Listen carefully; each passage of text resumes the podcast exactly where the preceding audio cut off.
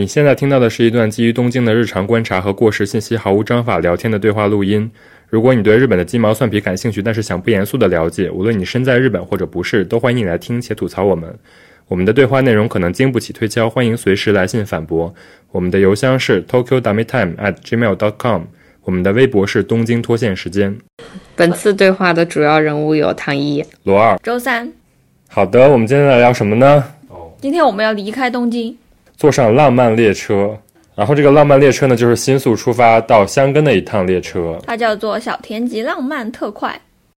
罗曼斯卡。它是一个橙色的列车，对，然后我们还去过罗曼斯卡的 museum，里面发现好多人会每天过去打卡拍照那些古早的已经停用的列车。因为在那些列车陈列的前面会有那个一个日期的牌子写在那儿，就有一些呃铁道迷他们每天都去。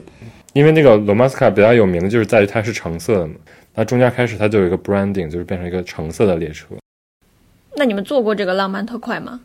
刚才唐一还跟我说，他去香根他坐的新干线，然后我就说哈，我也是哈，你明明住新宿还要，就是因为新干线可能稍微快那么一点点，但是浪漫列列车它就是又便宜然后又舒服。嗯，那就可以在此讲一讲我崩溃的经历了。我们本来要准备这一期的时候，我就发现了一个香根我很想去的地方。我们在聊完之前的大纲之后，我第二天，你就去了？我第二哎，你天，真去了？我第二天我就去公司门口，呃，公司坐上，然后我就开小差，然后打开他的网站，发现最近的两个周之内只有第二天有空位，然后我就马上预约了空位，然后就马上请了假，刚开的，然后我就马上去，然后心里想着美滋滋，当我录音的时候，我就可以分享这个美丽的、神奇的经历了。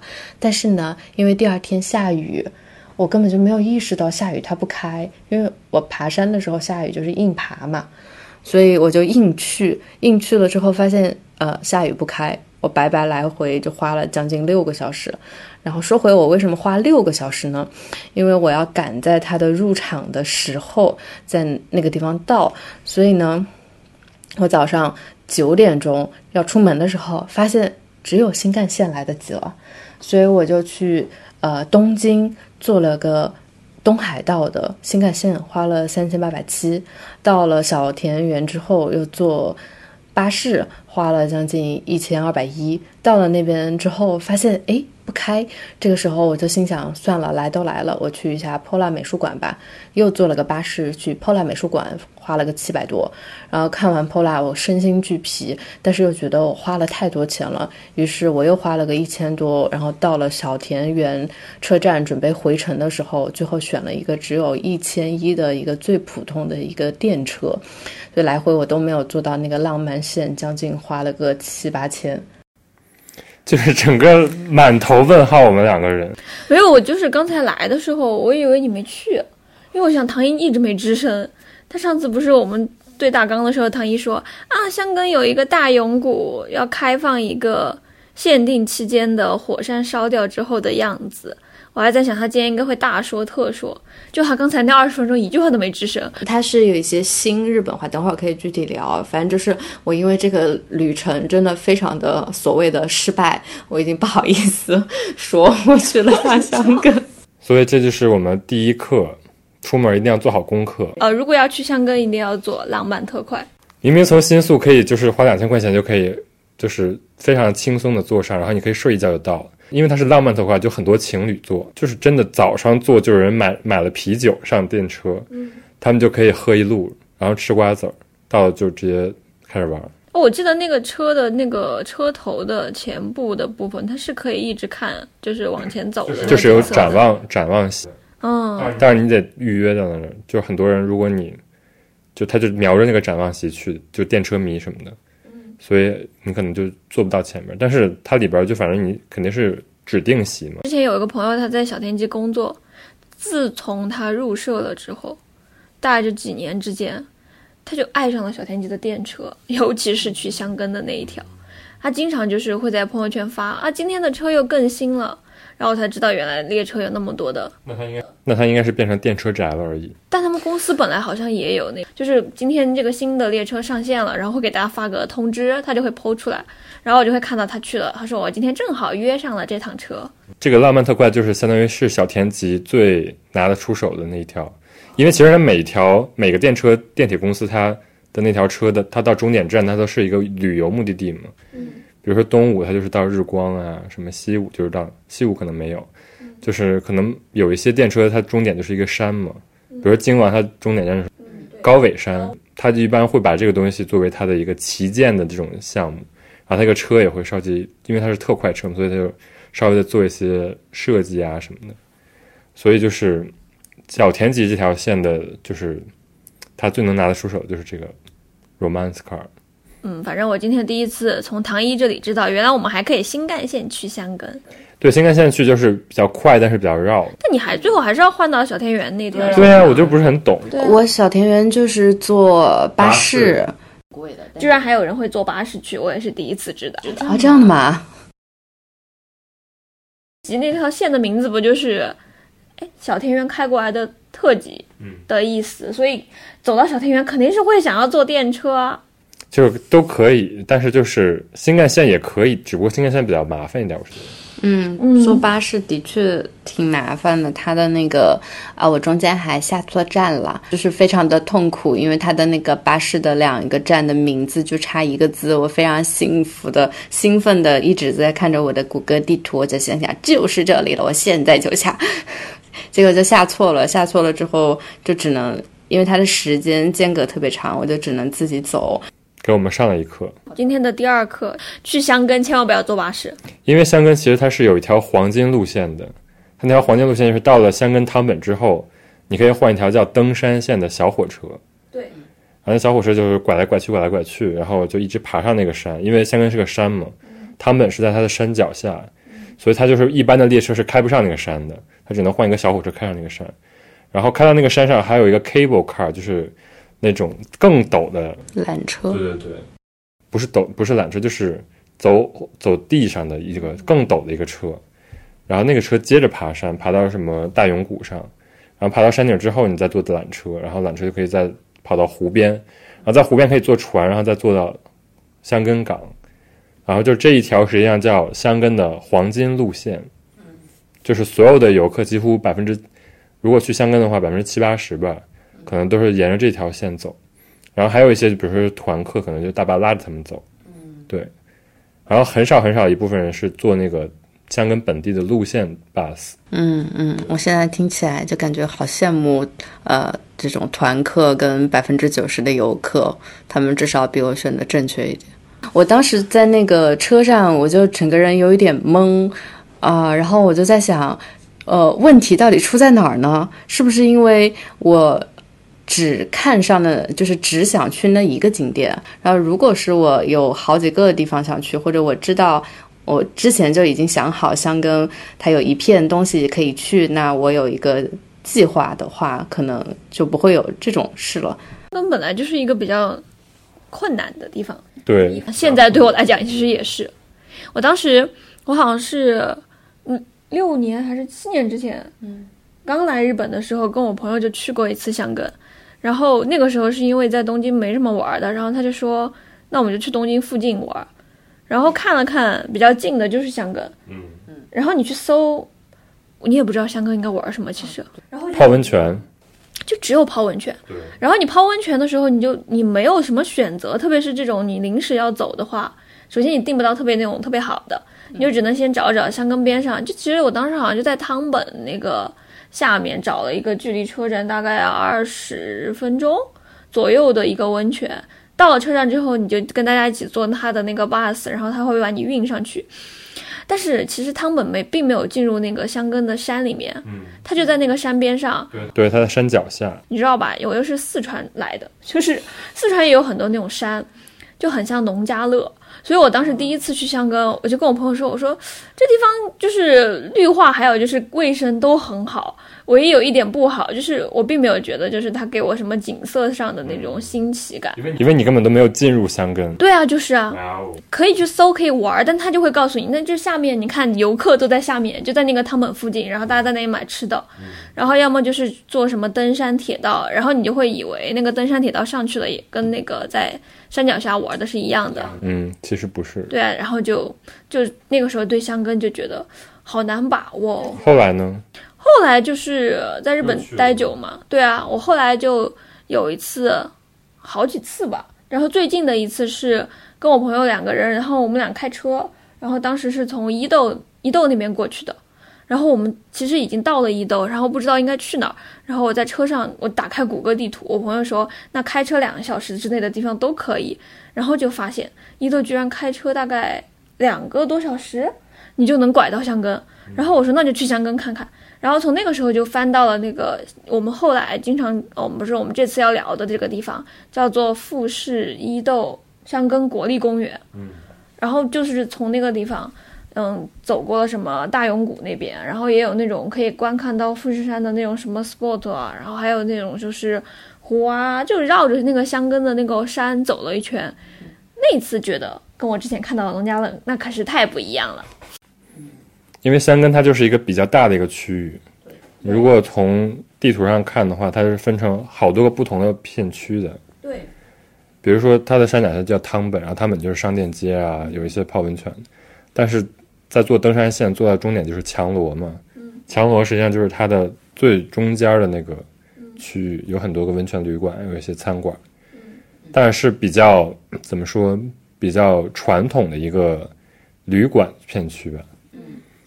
然后它真的风景实际上是在山上，或者说在湖边儿，它有个芦之湖嘛。然后还有一片叫仙石园的地方。嗯。其实这几片还有大永谷，然后就是这几片，就是一个是火山的片区，一个是就是火山喷发之后形成那个凹地，它形成了积水的那个地方，就是一个湖。嗯。然后还有是湖边儿比较平坦的地方，所以就是它其实是有不同的地形的。然后它之所以是一个国家公园，就是因为它比较丰富的地形、地质、地貌的这种东西，然后就是形成了很多不同的，比如说在很原始的森林有那种很高的杉树，就是以前他们东海道从京都去江户的这一条，相当于他们以前的这种国道了。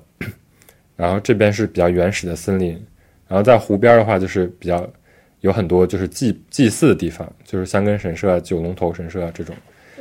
然后，然后到上山顶呢，又是那种比较荒芜的，就像唐一想去的那种大永谷，就是一个火山喷发之后形成的一个，就是那种，呃，叫什么？就是死掉的植被，就是火山口的场景嘛。但我觉得感觉就是，其实听你这么说下来，我觉得第一次去香根的人，首先他根本没有那么多时间，我是觉得。首先，大家不会说我要花五天去玩香根。哦，五天是有点多。呃，当然就是三到四天，我觉得也不会。一般都是一天吧，绝对就是说，那我们第二天就去一个香根，第三天就回来，绝对不会说，甚至他就是伊豆，其实也离东京挺近的，大家给伊豆都会留至少就是可能三天左右的时间，但你绝对不会给香根说，呃，这个四天是不是有点太多了？而且伊豆你去，你预设你肯定要住那儿，香根因为它又比较近，对，你可以一天就回来的话。那你又不知道他到底玩什么，那你就一天就回来了。而且刚才我们说的那几个地方，比如说香根汤本，然后强罗，还有包括泸之湖，还有就是刚才所说的那个仙石园，其实它在地势上是完全不同的地方。对。但我觉得很少有人，就我，比如说我跟一个游客去讲香根有什么，他们可能会说香根有海贼海海贼海贼海贼船，在那个湖上。对。然后可能又有人会说。香根有温泉，他其实说的是香根汤本。然后这个时候可能有人说香根有神社，就是这三个地方大家不会怎么讲呢？就是有一个特别有立体的印象，很难就在一个瞬间就把它总结到一个立体的印象里面。但伊豆的话就特别的明确，说啊那边有个大海，我去看海。但是伊伊豆也挺不明确的，其实伊豆也有山。那我们之后可以做一做伊豆。我们还有探索，我们还有探索的机会。那觉得香根就更不明确了。其实后来你刚刚说那个仙石园，我们之前我跟唐一去过，我们有一次也是开车过去的时候，那一次去仙石园完全没有经过那个泸沽湖，我们没有去神社那一带，但是也在那个仙石园附近玩了大概有两天左右。嗯，然后就玩了什么美术馆，在山上也还挺美的，也没有去神社，就导致后来回来别人问，啊你去哪儿了？我说我去香根，然后他说啊那香根就是那个什么那个海边的那个神，啊不是那个湖边的神社，然后说哦没有去过，就是有一种感觉，对不起没有去到旅游地的感觉，但其实现在看起来他们都是一个地方，只是说大家不会这么系统的去看这个地方，对。确实是有一些困难。但是我是觉得，就是你可能第一次去的话，你肯定是走这些比较叫他们叫黄金路线嘛，就是沿着公共交通把所有地方玩一圈儿。但是我是觉得，比如说你之后再有机会去的话，你可以就是更多的探索这个地方的这种地形地貌，或者说它的历史，或者说它比较有意思的一些东西。所以，我们今天就可以聊一些其他的东西，就是除了这些旅游观光景点之外的香根。其实温泉是很多人奔着香根去的一个理由。但是我是觉得就有点怎么说呢？因为温泉实际上是你一天结束之后的那个活动。如果你只奔着温泉去的话，你可能如果一直待在旅馆里，就是真的没有办法体验香根的真正就是它有魅力的地方。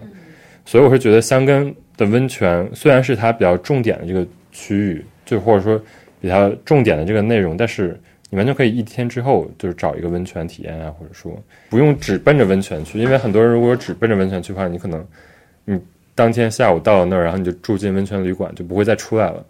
就是我这就要说到，就是日本日本的一现在的，比如说住在东京很久的人，他们对香根的需求就在于只在于这儿，因为他们没有旅游的这个需求。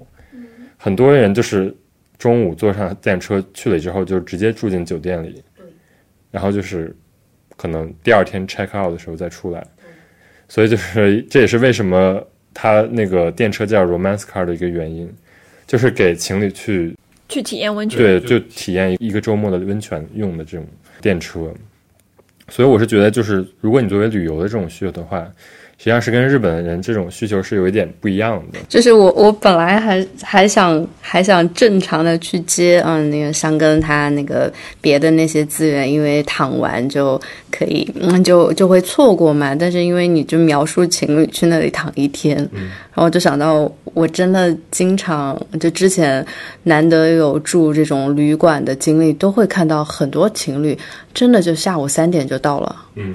然后第二天早上就美美的吃个饭，然后就出门了。对对对，就是他们对于这个温泉的等优先度是非常非常高的，我是觉得。然后这个这个钱其实对那种年轻情侣来讲，可能对他们来说会比较贵。嗯，他们也不会经常花一个五万块去住一个温泉酒店，所以有可能他们也因为这个价钱会，我我就。他可以 check in，我就立马 笑死。然后早上赖到最后一秒再走，每一秒都不浪费。但是我也是觉得，这是因为香根对于他们来说不是一个旅游目的地。嗯，对于他们来说就是一个周末，怎么说度度度周末的一个地方，就有点像青城山对于成都人。现第一次去香根，我也就是在真的是下午四点就到了呀。就是你也没有留出时间来旅游，就是完全不知道怎么玩，然后。当时跟我朋友选的那个温泉，它是有那个庭院的，我们就在那个院子里坐着，坐了一晚上加一个下午。第二天早上起来就吃早饭，然后我后来出来之后，我就在想，我觉得为什么要在东京周边进行这种活动呢？这就是他们的传统，就躺着玩啊，就那样子。躺着玩是什么苦？就你不用出那个旅馆，然后那一天就结束了。OK，就很普通的。就是这就要介绍，这个就是日本这个香根这个地方，它自古以来就是一个度假的，就是温泉度假的圣地。就它自古以来，大家不不是来这儿真的来体验大自然的，你知道吗？它就是因为它好像在江户的时候，它是有香根时期温泉，当时就是在真的是在高高小高高低低不同不停，就是山的不同的地方都有温泉出现，然后。也正是因为这个电车开通了之后，然后非常的方便，可以去泡温泉，也是东离东京最近的一个温泉圣地嘛。所以就是他们当时就是，呃，温泉度假是香根的非常非常主要的一个目的地。而且我看这个资料就说，香根它在以前其实可能在大正还是明治时代的时候，当时社会里的上层阶级，他们就会选择东京附近的这种度假地，对对对。所以大家都会去箱根。那个现在香港还有一个叫福吉亚 hotel，嗯，那个很 fancy 的 hotel，富士屋宾馆。然后到现在来讲，也是一个非常非常高级的一个酒。然后我认识很多日本人，他们就是有这个传统，就是全家一起去这个酒，成了一个反正我对于对于日本来说一个非常怎么说，就是成为一个习俗吧，我是觉得。对，但其实对游客来说，如果你要按照他的方式去玩儿，我怎么讲呢？我其实，比如说我刚才说我跟我朋友去玩，然后那种两天躺着 在那边躺两天的那种生活，你是得有一个前置的感受的，就是你可能周一到周五你真的很累，对对对所以其实你去那边是一个气氛转换，对，你就自己强制被关到山里，然后你啥都不做，放松。对，然后你再出那个宾馆，你再回到东京，你就会觉得，哎，我在山里面得到了无比的疗愈。但如果我本来就是来东京休息的，然后我又跑到旅馆里去躺两天，就是我是觉得，就是你的 gap，就是你的那种情绪的 gap，就是没有那么充足，可能。对。包括很多人，他可能就是想走女兵的路，比如说你，而且是是这样的，就是这样子的。而且我就是意识到，就是可能大家对这种旅游的期待不一样吧。因为我可能我就作为一个外国人来到日本，我可能是想看一点，就比如日本特色的东西，或者是这个地方特别光辉的景点。但其实香根是一个它本来就没有什么那种特别有名的景点。那你这个我就要纠正了。那你请你纠正。那我们今天就是其实想说的就是如何在香根有一个非常充实的体验呢？作为不熟悉香根的，又不在东京常住的人，嗯，怎么去探索这个香根的这个地方？比如说让你来列的话，你列出一些现在让你去香根，你觉得还是挺有意思的地方。湖周围一带，但我可能想说的是，比如说你可以绕着湖走，嗯，然后你可以往那个湖旁边的那种山上走，会有很多不一样的这种适宜于登山的景色，嗯，还有或者是往大永谷那一带吧，可能已经在地势上是远离了黄金的香根汤本一带，就是有点可以理解为从香根汤本这个最矮的地方往上走，然后跨过了这个叫做强罗的这个站，再往上走。对这一块，我觉得有很多值得去看的，就是景色吧，应该是这么讲。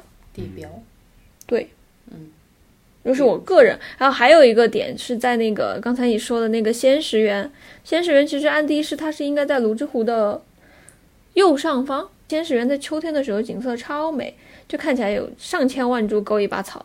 它叫 Suzuki 嘛，人家讲那个地方是一个就是网红拍照点儿。那个地方，即便我前两天还去了，那那地方即便在夏天也挺漂亮，就是纯绿色的那种。因为它景色很开阔。那唐一呢？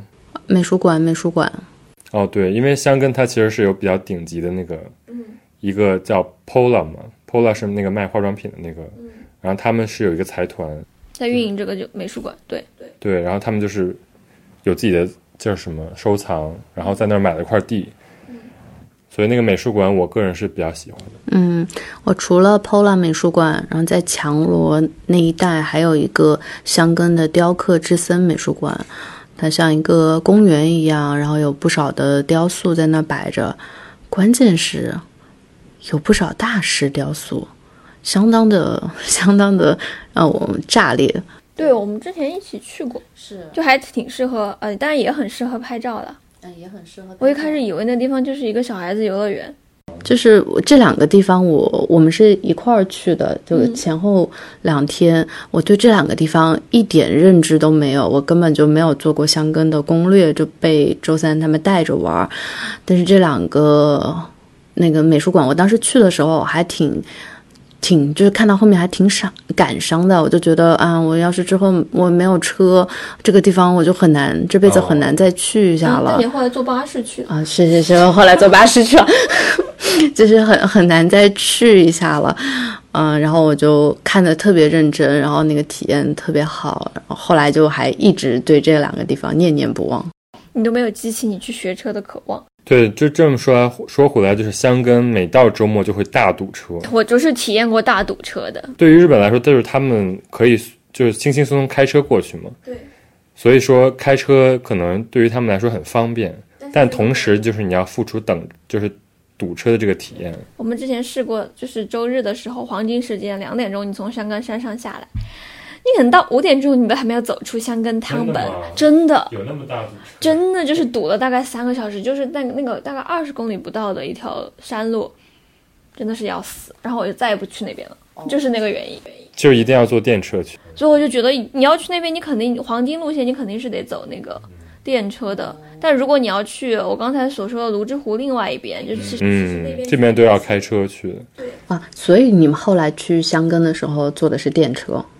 对啊，哦，原来是这样。因为我跟周三之前去玩的时候，我一上车我就睡着，所以我我不知道堵了那么久。但是我每次醒的时候，就感觉那个前座的人的语气逐渐疲惫。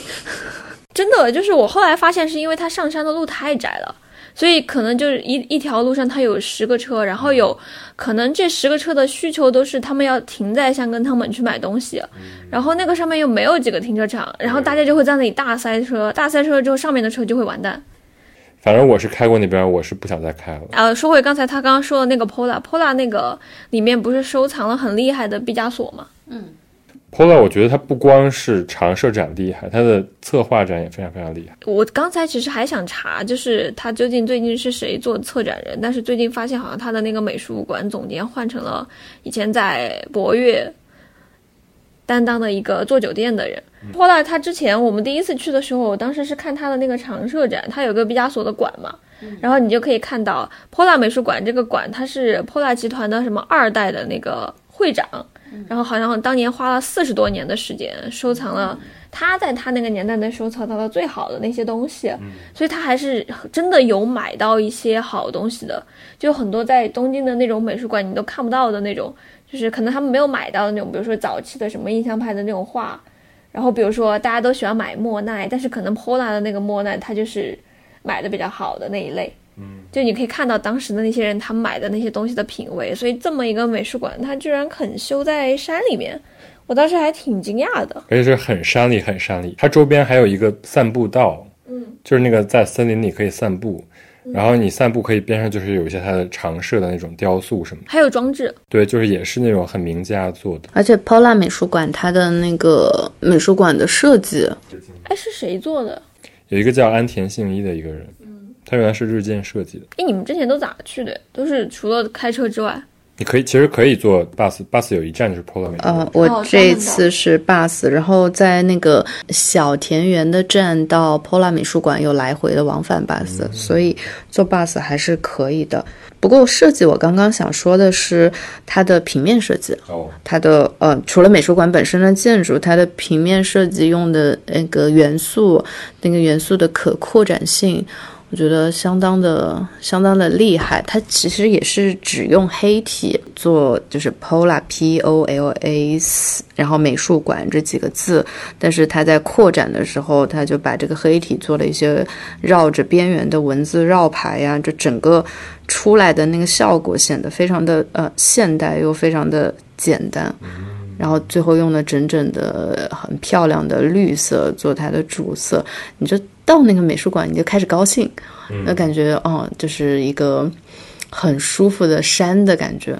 对，就是我觉得还有一点就是，虽然我不懂你说的那个字体设计，但他们美术美术馆的雨伞，真的雨伞这雨雨伞上面就用了它的那个 Pola 美术馆的字体，就很美丽。就是我少有见到美术馆的雨伞都那么美丽的，你就进去都要多瞄两眼。我这次忍住没有偷拿一个回家，请你有点节操，我觉得就是小声一点。就 是上次我们就是实在就是不小心的把伞拿回家了。哦，不用剪剪掉，谢谢。嗯，就是我之前对 Pola 美术馆的企划展没有印象，然后我只记得他纪念品区摆的不错，然后毕加索的馆很好。我这一次被他的那个展览 震惊到了，他的展览是横山大观等一些现代的作家他们做的日本的。革新的日本画，嗯，然后我就当时在那个车站看到海报的时候，我就在想，这种风格，然后这种规格的展览难道不是应该在一个东京的一个大的美术馆里面吗？然后居然是在 Pola，我如果是个东京人，我还要花这么新干线的钱，然后来这边看，这这个排场真的太大了啊！后来发现原来可以坐浪漫列车，那可能会，那可能会好一点。然后它里面，它里面还选了山本博司他的新的作品，做的是一个黑色的林派的屏风画，然后还有什么呃，嗯，蔡国强呀，天野喜孝呀，非常非常的。大排场，然后做的很不错。它里面就介绍日本画的材料，就从材料出发，有各种颜料呀，各种胶水呀。然后在它那个美术馆的入口，还跟一个专门做新的日本画的颜彩的一个牌子，然后做合作，做了一个颜彩颜料的展示，就觉得很用心的一个展。嗯，我想说的就是它的建筑，它建筑其实你仔细在外面转的话。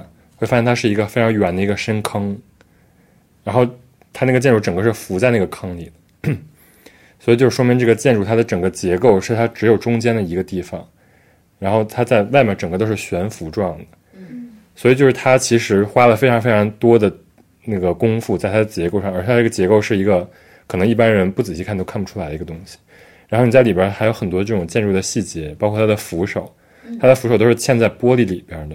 一般的扶手都是直接落地的嘛，它的扶手是先嵌在玻璃，然后那个玻璃落地，说明它那个玻璃也是用的非常非常好的玻璃。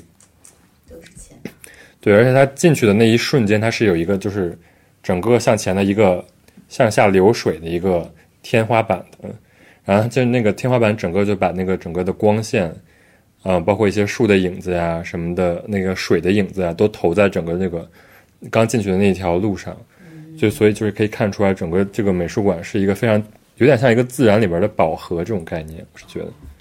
难怪哦，的确是走到那个道上，就感觉那个光感很很奇妙。对，而且它即便在那个走进去之前，它也是有一个非常长的一个桥的。对。然后那个桥上整个就是非常非常高大的树木，然后包括在它那个后面的那个游园步道上。你走在那个步道上，你踩到那个木头上，你都会觉得它不是一般的木头，它很多都是就是一看就是用非常非常老的木头，从一个可能旧的那种日本的那种古民宅里边拆下来的那种梁啊或者柱子，然后它把它改成了那种非常厚实的那种木头的地板，所以你走在上面，就是它不是发生那种就是一般走在木栈道上就是梆梆梆的声音，就是你走在上面是没有声音的。所以就是可能有非常非常多的细节，就是就是代表了这个 Polo 美术馆的这个品质。所以我是觉得这个地方真的非常值得一去。他在这个网站上有介绍，就是他们这个建筑就是为了不破坏整个香根的这个山的景色。嗯。然后在特殊的山里的一个对，就是说好像他们美术馆整体的高度不能超过八米。对。而且就是它这个上面的材料有专门修。那种，一个是防震，然后还有就是免潮湿的，嗯，这样的一些结构，对，然后来保护这个地方的植被，也保护这个美术馆里面的这些藏品。而且我觉得，就是其实，在它的网站上，你都可以选到公中文的这样的一个说明，这些说明一看就是花钱找人翻译的，就没有谷歌说 谷歌说明的那种非常生硬的那种感觉，就说明其实这个东西做的挺用心的。而且我翻了一下他未来的那个展览，其实 Pola 我之前就有关注，我去年就看到他做了一个展，然后那个展是一个，好像是一个欧洲的哪个艺术家，然后在他这边做展，然后当时我觉得太远了，我一直没去。就他的网站上全是那种黑体的那种排版，弄得还挺好的。然后他还有就是即将开展的一个展览的主题叫做“机械时代的艺术和设计”。感觉是一个非常厉害的题目，今年年底开始展览。好的，那我们这个美术馆就说到这儿。然后接下来还有哪个大永谷？我还挺想说的。我这为什么要去呢？我这次就是看上了大永谷二零二二年开的一片地方，那个地方五年前火山喷过。然后它就是你要戴着安全帽去，然后每天有四趟入场的时间，每一趟你只能就是按照它的步道参观四十分钟。嗯，去看那些火山喷发过的那种荒野的景象，然后里面有非常多长得极其有神迹的那种感觉的死掉的树。我看那个照片，我在网上看了不少照片，非常喜欢。那我从来没有看过这种荒死掉的森林，对死掉的。喷过火山喷过的森林，特别着迷。而且虽然大永谷是香根它非常烂俗的一个旅游景点，但是我第一次去的时候，我还挺喜欢这个地方的，因为它火山喷发了之后，它整个就是非常土的一个旅游片区里面渗出了一种非常好闻的硫磺味。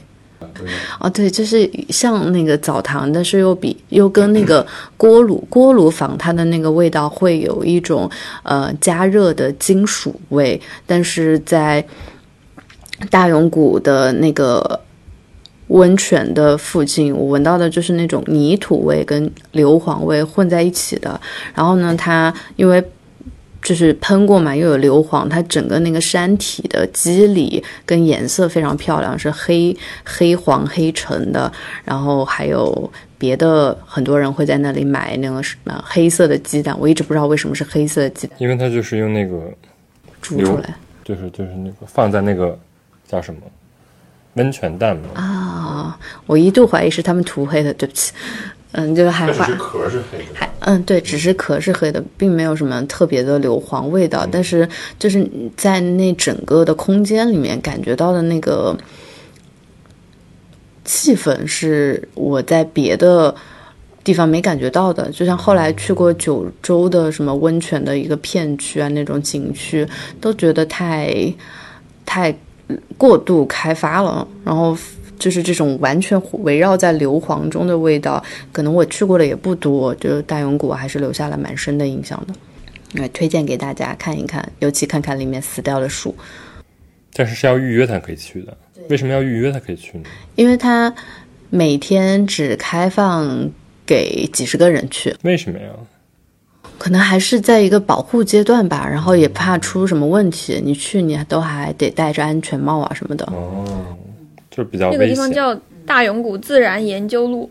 OK，哦，它就是一个离这个火山喷发地是喷烟的地方吗？就是喷烟的这个地方，嗯，很近，所以它就是可能随时也会有。如果哪天火山喷发，你在下面正在参观，你可能会喷走。哦，所以才要戴安全帽。而且它是有人跟着你的，进去了之后会有两个人一直跟着你，而且它在这个路上，它还有就是这种。类似于防毒面具一样的，如果发生危险，你得赶紧跑命。非常难得的体验。好的，就是可以去试试，但是我感觉好像大家去大永谷都是去那个买鸡蛋。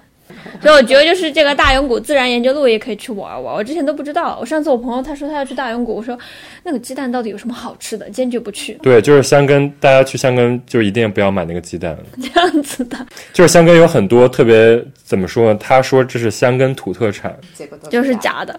但是我个人最喜欢的，因为我去了香根，就是可能出差去了二三十次吧。嗯，我个人最喜欢的香根一个吃的叫 Umochi，特别特别好吃。在哪儿？就是在汤本附近有卖的，除了在香根吃，我在别的地方没有吃到过。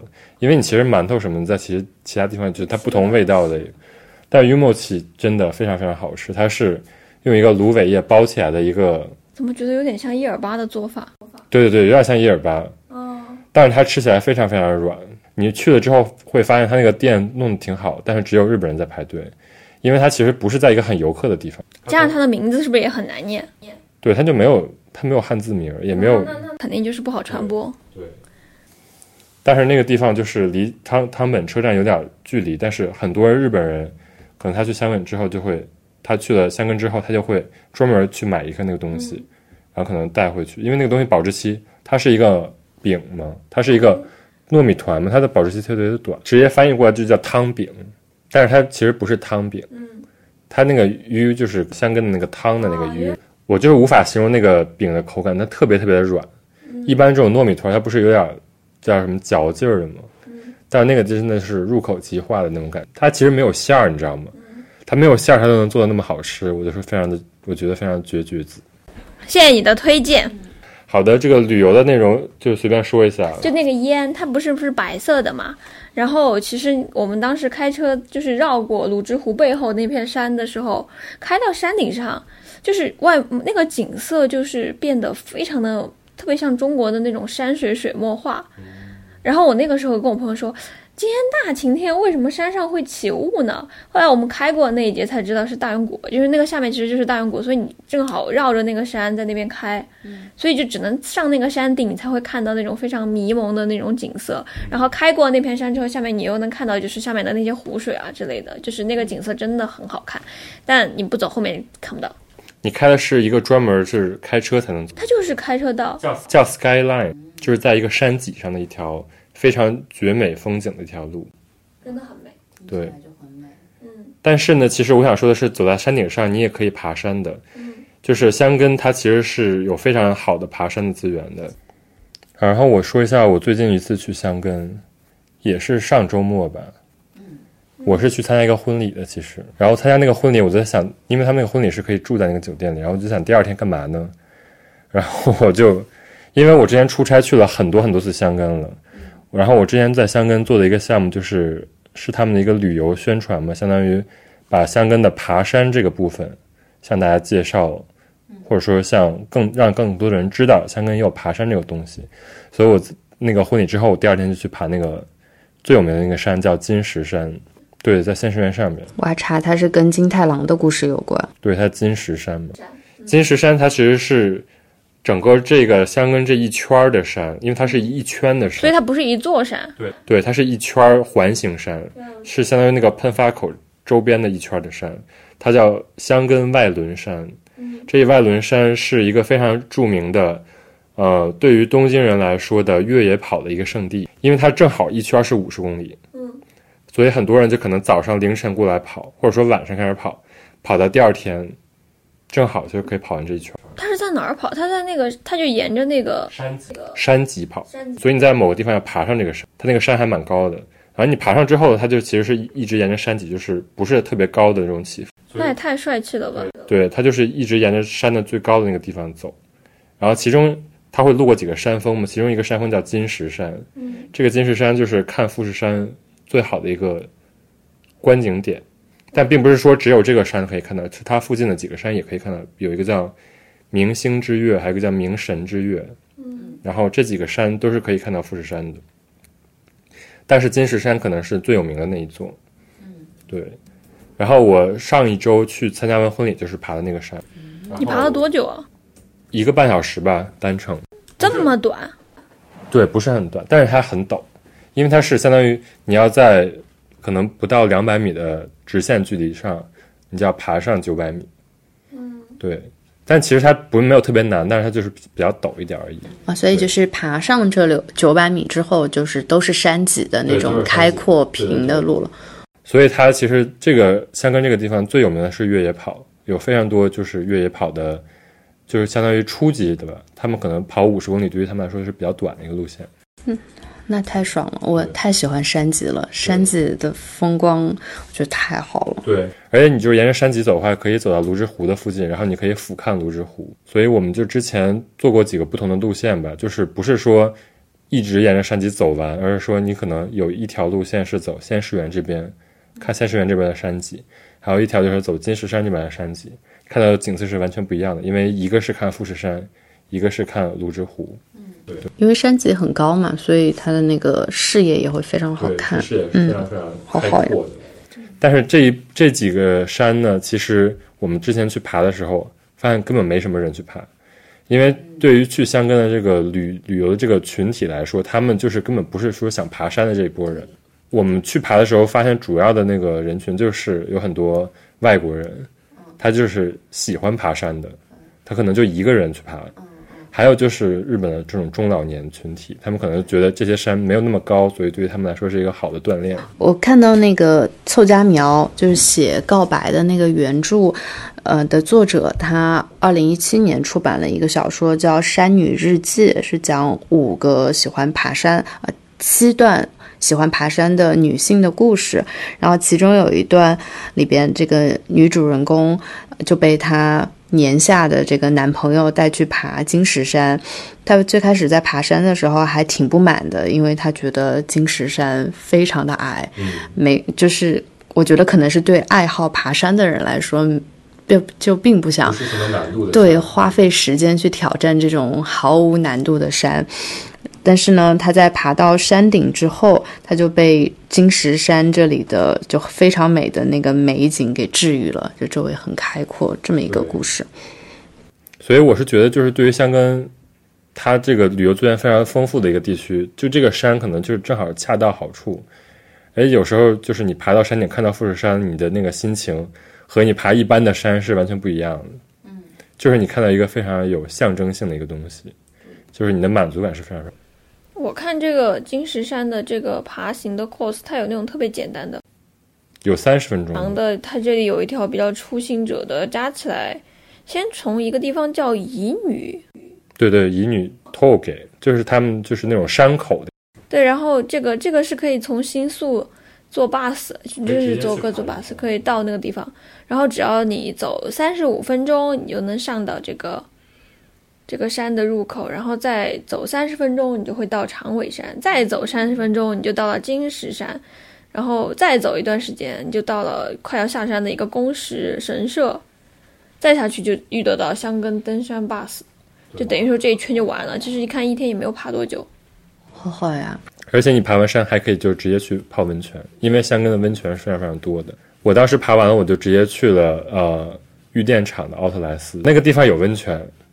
然后那个地方的温泉是富士富士景色非常开阔的一个地方，然后然后你泡完温泉以后就可以去奥特莱斯吃一顿饭，然后去奥特莱斯吃完饭，你就可以去奥特莱斯购物，然后去奥特莱斯购完物，你就可以坐奥特莱斯大巴回家。你好，你好，完美的一天，仙人的旅游攻略。对，然后就是我是觉得香根它就是它的好处就在于它既有很强的这种自然风光，它也有非常好的这种，就是给游客的这种设施。包括它的这种温泉呀，然后我们可以说到住的地方嘛。对，就是其实，在香根，如果你想住的话，是有非常多不同的高高低低的选择的。嗯，有非常高级的这种什么五星级酒店，然后那种非常老的日式的旅旅馆。嗯，当然呢，也有很多就是给家庭的人的选择，但就是家庭的选择一般就是你可以住这种小别墅。然后我们怎么预定这些小别墅呢？就是通过 Airbnb。我刚刚其实跟我们刚刚在讲到去香根玩的时候，我就想说，嗯，因为好像就是游客第一次到香根的时候，大家就是想去泡温泉，大家可能会觉得只有酒店才有温泉，对，但其实并不是。嗯，在香根的话，像 Airbnb 里面的这种民宿里面，你去真正的仔细找一找，你会发现很多家它其实都自带温泉，而且它那温泉景色还很好。嗯，因为当时我去香根那个做那个。就是那个做那个旅游项目的时候，采访过一些住在香港的人，他们很多人是住在东京，然后就搬到那儿，然后可能平时在香港住，然后定期会回东京住的这种人，他们说他们住的那种 one LDK 那种公寓里都有温泉的，哇！就其实是你就不用交 gas 的那个钱，就是你就交温泉那个使用费就可以。而且我之前查那个就是香根的温泉的时候，就看到香根它其实是专门有那种温泉公司，然后它就会让各向各个温泉去。供应这种温泉，所以那边的其实是非常发达的。就是你即便住非常非常小的那种小民宿，也会有温泉。那这样就方便很多啊！因为我刚来日本的时候，我觉得我要订一个日本旅馆这件事情太复杂了。对，因为它的规矩特别特别多。对，像规矩特别特别对，而且像加兰这种网站做的又差又看不懂。刚来日本的时候去那边的时候就很讨厌这个网站。对。而且我觉得温泉旅馆最大的问题是它含两顿饭。嗯，你可以不选择只吃一顿。就是它一般的 course 是当天晚上有一个晚餐，第二天还有个早饭，所以就是特别影响你安排时间，你不觉得吗？因为他们的晚饭一般都在六点就会开饭。然后还有的就是它只能两个人住，它是按人头收钱的话，但是他的房间你不能挤人进去。所以我觉得，就是比如说一家人去的话，住 Airbnb 是最方便。团建也行啦，朋友一起过去玩。其实你朋友一起过去玩，大家想到香根就会觉得温泉酒店我要订好几个房间，而且就是还有一个最大的问题是，大家一起去香根玩的时候，就你在温泉酒店干嘛呢？就是 他不让你大声喧哗，而且你还就是要么你大家一起泡温泉，但是就。非常的疑惑。但是他们的温泉也是。我以前毕业旅行的时候，我们当时就说选一个东京附近的那种去玩，然后最后去了一家温泉酒店。当时我们是六个人一起去的，到晚上的时候，就大家就真的不知道玩什么，就各自泡温泉，泡了之后就回到房间里，然后就是那种老铺旅馆，隔音又很不好，我们就敲敲隔壁过来打牌。就 是就是到这种地步，在温泉酒店打牌，但你又会觉得你损失了很多，因为你其实明明是大家一起出来玩的，但是你就最后就只能就是大家各自泡各自的温泉，各自回各自的房间歇息，就这种感觉，所以还是 Airbnb 会比较好一点。本期节目是由 Airbnb 爱彼迎赞助播出的，我们三个都是爱爱彼迎的老用户，虽然可能大家会觉得 Airbnb 是不是在国内已经无法使用了，但其实。呃，它现在仍然还是在对中文用户推出服务。你不管是在日本，或者如果有朋友想要来日本玩，其实你还是可以使用 Airbnb，然后呢，也可以用，也可以在日本订到很多有意思的这样的一些民宿或者是旅居的这样的一些体验。他们这这次做了一个小企划，叫做。日本周边宝藏地，在这个里面，他们选择了日本很多很有意思的这样的一些地方。那有一些地方呢，也跟我们经常观察到的一些我们在日本也觉得很有意思的地方很重合。比如说东京周边有青井泽，还有像富士山河口湖，然后伊豆镰仓。嗯，然后就是这次我们要重点聊一下的香根，然后或者其实除了东京周边之外，像大阪还有就是周围什么高松、奈良这些地方的话，也都有很多 Airbnb 的房源，大家都可以在爱彼迎上预约到。好的，那我们现在就是聊到了这个香根的 Airbnb。嗯，对。我之前我其实我想说的是，我前公司在那儿设计过一个 Airbnb。然后成为了当地的五星房源，因为当时其实设计的时候，他们就是想在说的是面向，一般就是有三个卧室，嗯，就可能两对家庭带上小孩儿，或者是一个大家子可以来玩的时候有的地方住。然后那个地方是在仙石园，然后它是有一个非常非常大的庭院，然后你可以在有一个很很大的客厅给大家聚集。然后你也可以在庭院里给小孩玩啊，或者说在那个自各自的屋子里。待着泡温泉，所以我觉得就是一个，嗯，跟温泉酒店一个很不一样的一个体验的一个方式吧。包括我是觉得，比如说一个公司，也不是说一个公司吧，就是几个好友一块儿出去玩的话，可能你如果订一个 Airbnb 玩的话，可能平均下来是比温泉酒店要便宜很多的。加上我们刚才不是说，就是介绍了很多，比如说仙石园啊这种。离香根主要的这种目的地比较偏的一个地方，如果你想在这些地方就是探索一些，比如说香根的爬山，或者说香根的这种散步的活动的话，其实住在 Airbnb 也是一个很好的选择。我觉得它真的就是很适合，就是几个人大家一起住这样的一个。对啊，就是一个。对啊，就是体验，我觉得是空间体验是比酒店要好很多。而它其实非常的开阔。就大家其实可能用民宿的时候会有那种印象是，那是不是住到人家比较逼仄的房子里？哦，那是东京的民宿的感觉。对啊，但就像我们刚才说，香根它很多民宿本来就首先第一点它是自带温泉的，它本来就会很大，然后它选址也肯定会选在那种可能在半山腰上这样比较开阔的地方。然后就是像你刚才说，像这种民宿，它会离。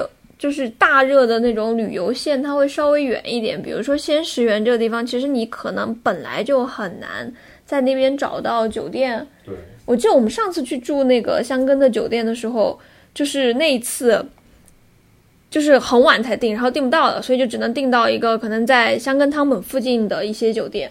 然后后来去仙石园那边开车过去的时候，发现那一路上其实都没啥，就这种。怎么讲呢？酒店的这种那边其实是疗养所比较多，度假村比较多，因为那边打高尔夫的人多，所以其实可能会有很多那些人自己的房子在那里，所以才会有 Airbnb 嘛，因为它其实也是一块私有地改造的。对对对，所以这种地方找那种有价值的这种民宿，尤其在 Airbnb 上面，我觉得，嗯，我看到你发了一个在那个湖最上面的一个山顶上的那个，对，有一个非常大的一个就是。露台的那个也非常爽，就是一个落地玻璃的那个。它是在这个泸沽湖的上方。对，我是觉得它俯瞰泸沽湖，这个感觉就是很少有人会在这个角度看。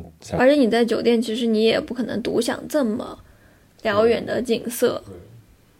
而且我们之前去，我们刚才没有说的一点就是，我们刚才说香根有一条黄金路线，其实它可能会带来的误导就是你能找到的酒店全都是由这条黄金路线百分之八十给你决定的。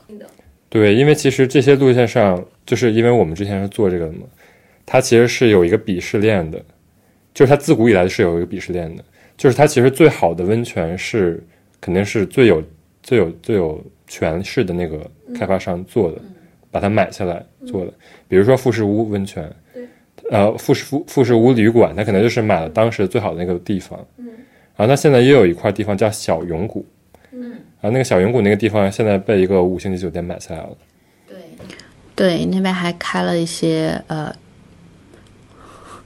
温泉游戏池，仍然罗马浴场的真人版在那里拍过。就是那边有一个，就是比较，反正那边是有，就是叫怎么说，在日本他们叫有自己各自的地盘的。嗯。然后泸沽湖边上那块地方是一个办婚礼非常有名的一个地方，就之前那个 Love Is Blind 就在那儿拍的。那个地方有个叫王子酒店的嘛。那王子酒店那个建筑也非常有名。然后最差最差其实就是汤本，因为汤本它其实在山脚下了。不在香格对，但是那个富士屋在那儿也有一个分馆。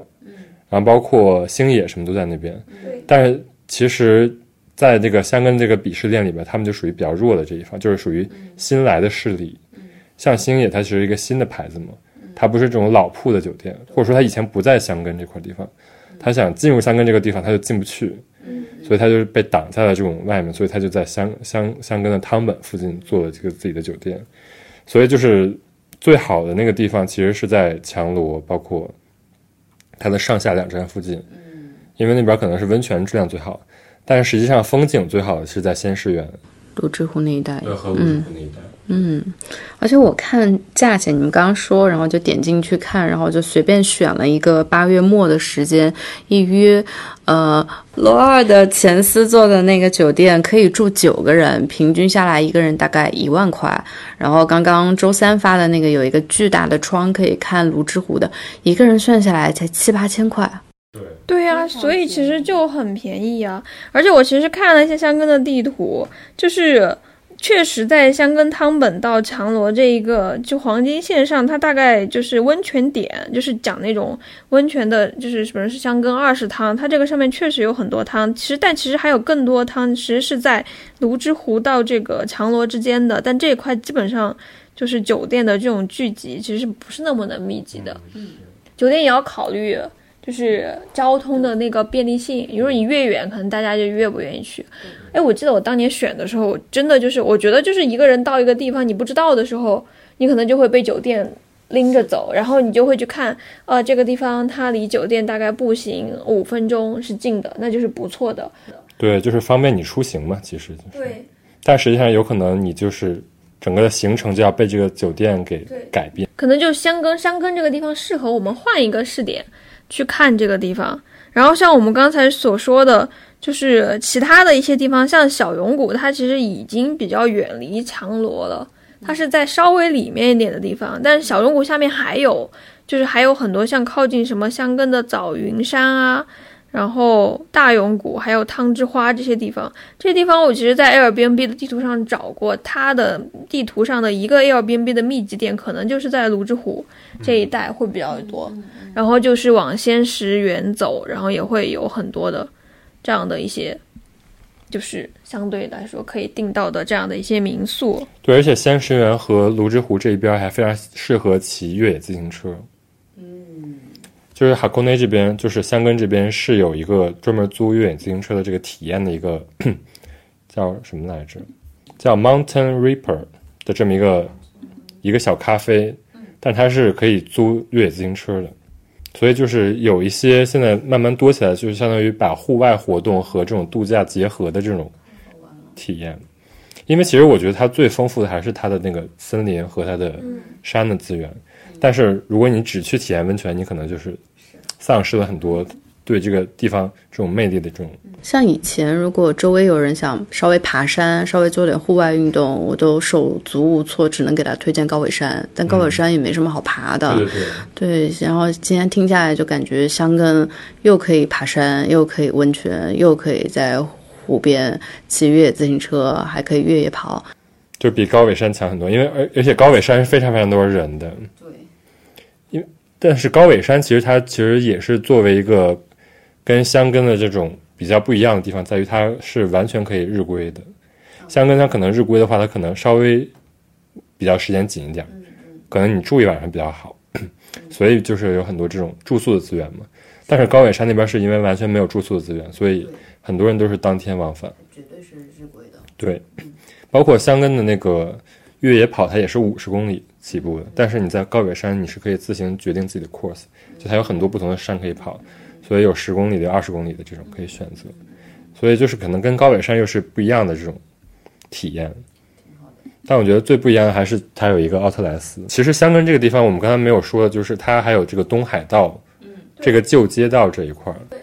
就是其实它，如果你想体验比较有历史的这个 hiking 的话，是可以从汤根，呃，是可以从箱根的汤本开始走那个，他们叫石碟。叫伊西榻榻米，就是就是那种石头的步道。哦，对，然后两边是非常高大的杉树。嗯，它是以前的人从就是京都走到江户的一个必经的之之路嘛。东海道是那个德川家康，他当时为了修整道路。做的一个那种走马的吧，走马走人的一条路。对，然后这条线它其实是贯贯穿东京的，就是日本桥，然后到京都的。对，你可想而知这条路到底有多长。其实那个东海道新干线也就是以它为命名的，就他们的走的路线是一样，就是经过小田园这一块。对，所以你跟日本人提东海道这个，对现在的日本人来讲，他们会觉得这是一个非常有历史概念的，但是又跟他们距离很近的这样的一个东西。然后呢，箱根中间从小田园开始到。香根之间，它有一段就在这个东海道上面。对。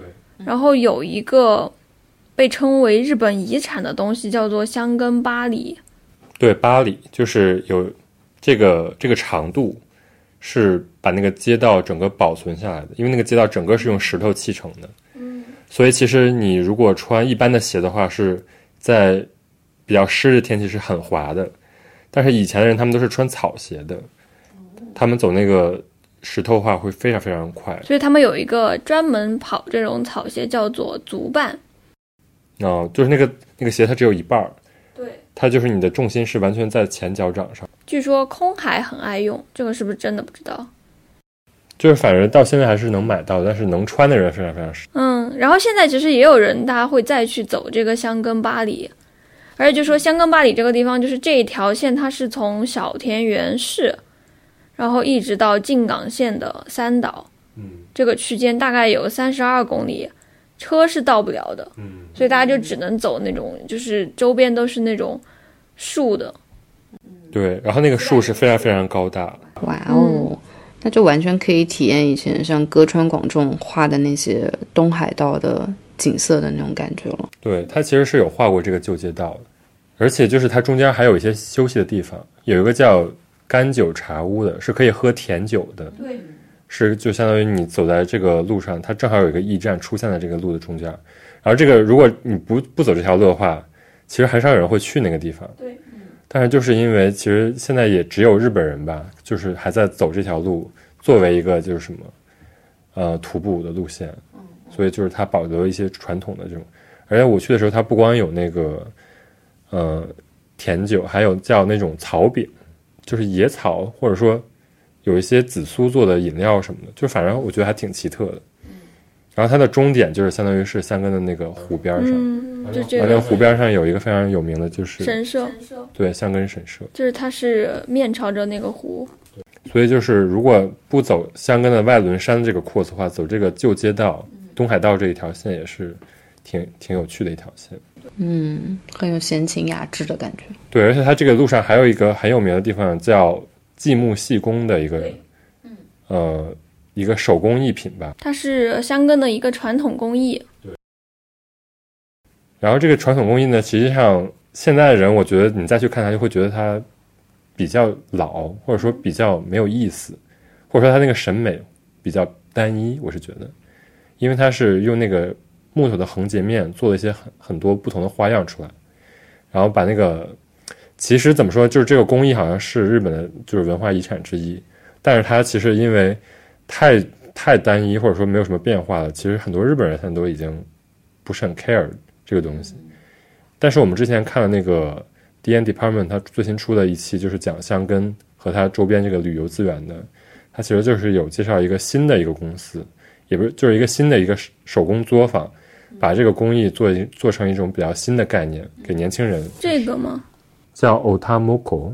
太田木工，对，对，它确实做的比较新，它整个网站都非常的现代。他把这个传统工艺重新包装了之后，就是可能会做一些 workshop，就是给小朋友一起做啊，或者说，因为在这个东西实际上它的原理是非常非常简单的，但是它可能就是它的参与程度或者它的那个，如果你发挥自己的想象力的话，是可以做出很多不一样的东西的。所以我觉得就是他现在慢慢的开始把这种老的传统工艺做的比较新。D N Department 的商场是就各个店铺是一直有卖这个太田木工的东西，我看了好多年了，真的经历过一个最开始觉得它挺土的，然后后来慢慢看，就是我本来以为它是棋盘格嘛，慢慢看发现，哎，原来它有不同的花纹，有的是那种菱形的，有的是三角形，有的是圆的，有的是好多好多不同的形态拼在一起的，这个就特别戳 戳我的点，我很喜欢各种图案设计，所以就呃越看越喜欢，可是就是有点贵，一直没有买。我笑死！我看到这个刚才这个香根巴里的这条线路，它还有一个特点，就是其实当时德川幕府他们修这条东海道线的时候，其他地方的路边上它种种的都是松树，嗯，但是香根的山种不了松树，所以它种了杉树，所以就是有花粉症的人走到那里应该会非常的崩溃。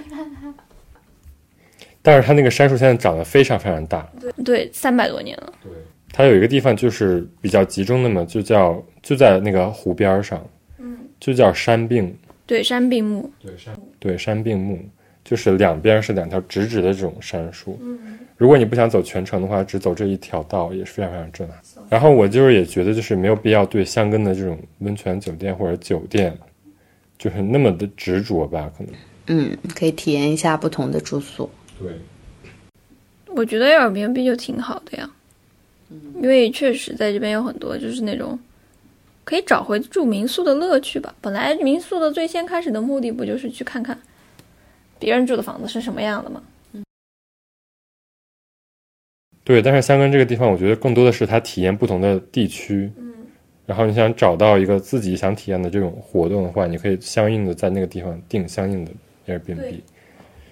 我觉得其实，在真正在香根这个地区走的话，你会发现真的很多老外他们就是漫无目的的在 街道上乱乱走，就是他们是没有这种旅游大巴这种概念的，可能，所以他们就是真的是在我去的时候，我因为我去爬山嘛，然后我真的在爬山的路上碰到很多就是在街上随便走的人，然后他们可能就是住在那个附近的 Airbnb，因为他们就是没有一个就是对自己旅行的那个，就是怎么说，就是一个旅行的一个规划，但是他们同时就是想探索很多自然呀、或者说这个地区到底有什么，就是可以本身吸引他们的东西。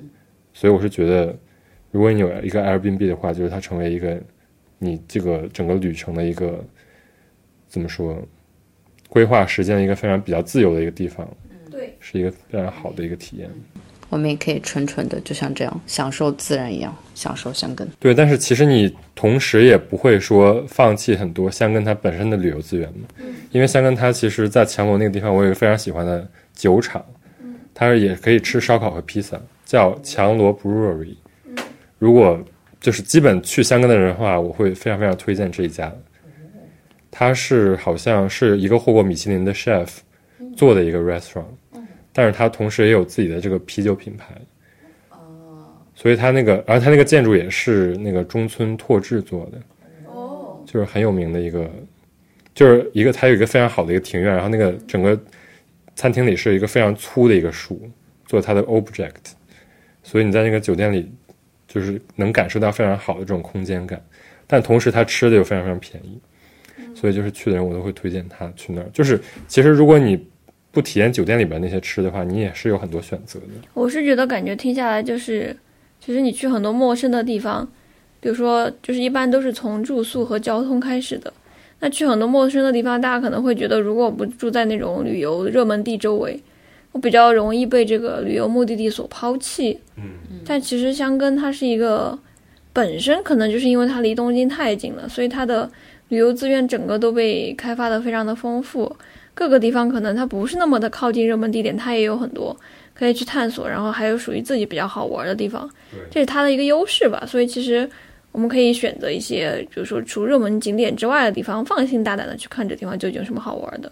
还有一个想推荐就是奥特莱斯边上有一个虎屋的旗舰店，你知道吗？我没有去看过，是就是一个虎屋的工坊，他在那儿做虎屋的那些羊羹啊、点心什么的，但他是有一个自己的庭院的。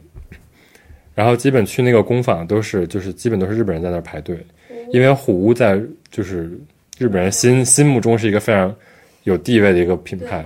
虽然羊羹我个人觉得就一般般，但是就是那个工坊本身的建筑非常非常的精美，是那个内藤广做的一个设计。然后如果去奥特莱斯的话，也可以顺便去一下那个虎屋的工坊。不是上次一起就是去过了，对，然后就是疯狂排队。因为日本人大家都知道，而且就是去奥特莱斯的人，大家肯定会去那里吧。就是它离奥特莱斯还有段距离，但是就大家不惜那段距离也要去。反正我个人是挺就还挺推荐的。然后还有一个叫富士见咖啡的地方，就是从香香根去玉电厂中间的一个咖啡。如果你在那停下的话，就是可以完全看富士山，边看富士山边喝咖啡。香根真的是开发的很好呀。香根它作为一个国家公园嘛，其实你春夏秋冬去的时候都是有不同的体验的，因为它其实春天时候是有非常好的叫山山鹰嘛。嗯，我们之前去那个外轮山跑步的时候，就是边跑，然后那个樱花边落下来。嗯，但是它的秋天时候看红叶也是非常非常有名的，那个地方是非常非常适合拍照的。嗯，就是我认识的一些拍就是摄影的人，他们可能就去香根只去那儿。然后可能已经去了三四次的这种，而且它一年四季都我觉得都还可以。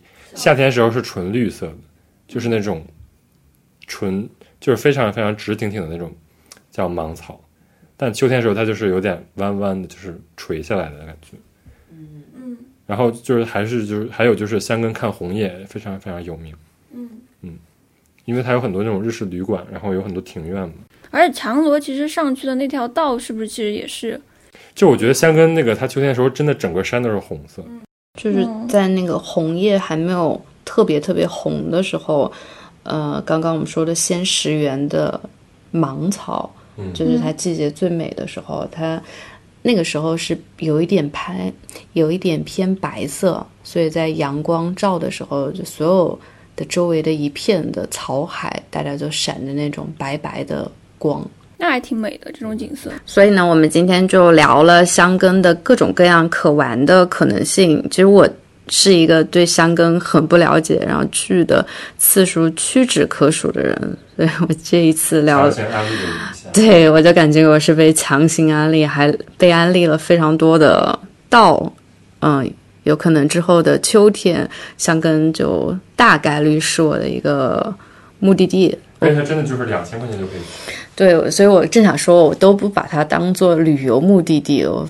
真的是一个过周末的，对，一个周末非常舒服的地方。嗯嗯，所以也是欢迎大家，所以也欢迎大家秋天来东京的时候，可以有一两天的时间，两天的时间去香根看看。夏天也挺好的，冬天也挺好啊。好的，好的，这不即将到秋天了嘛？啊，好，好的。行，那我们今天就录到这里。那我们就录到这里，拜拜。拜拜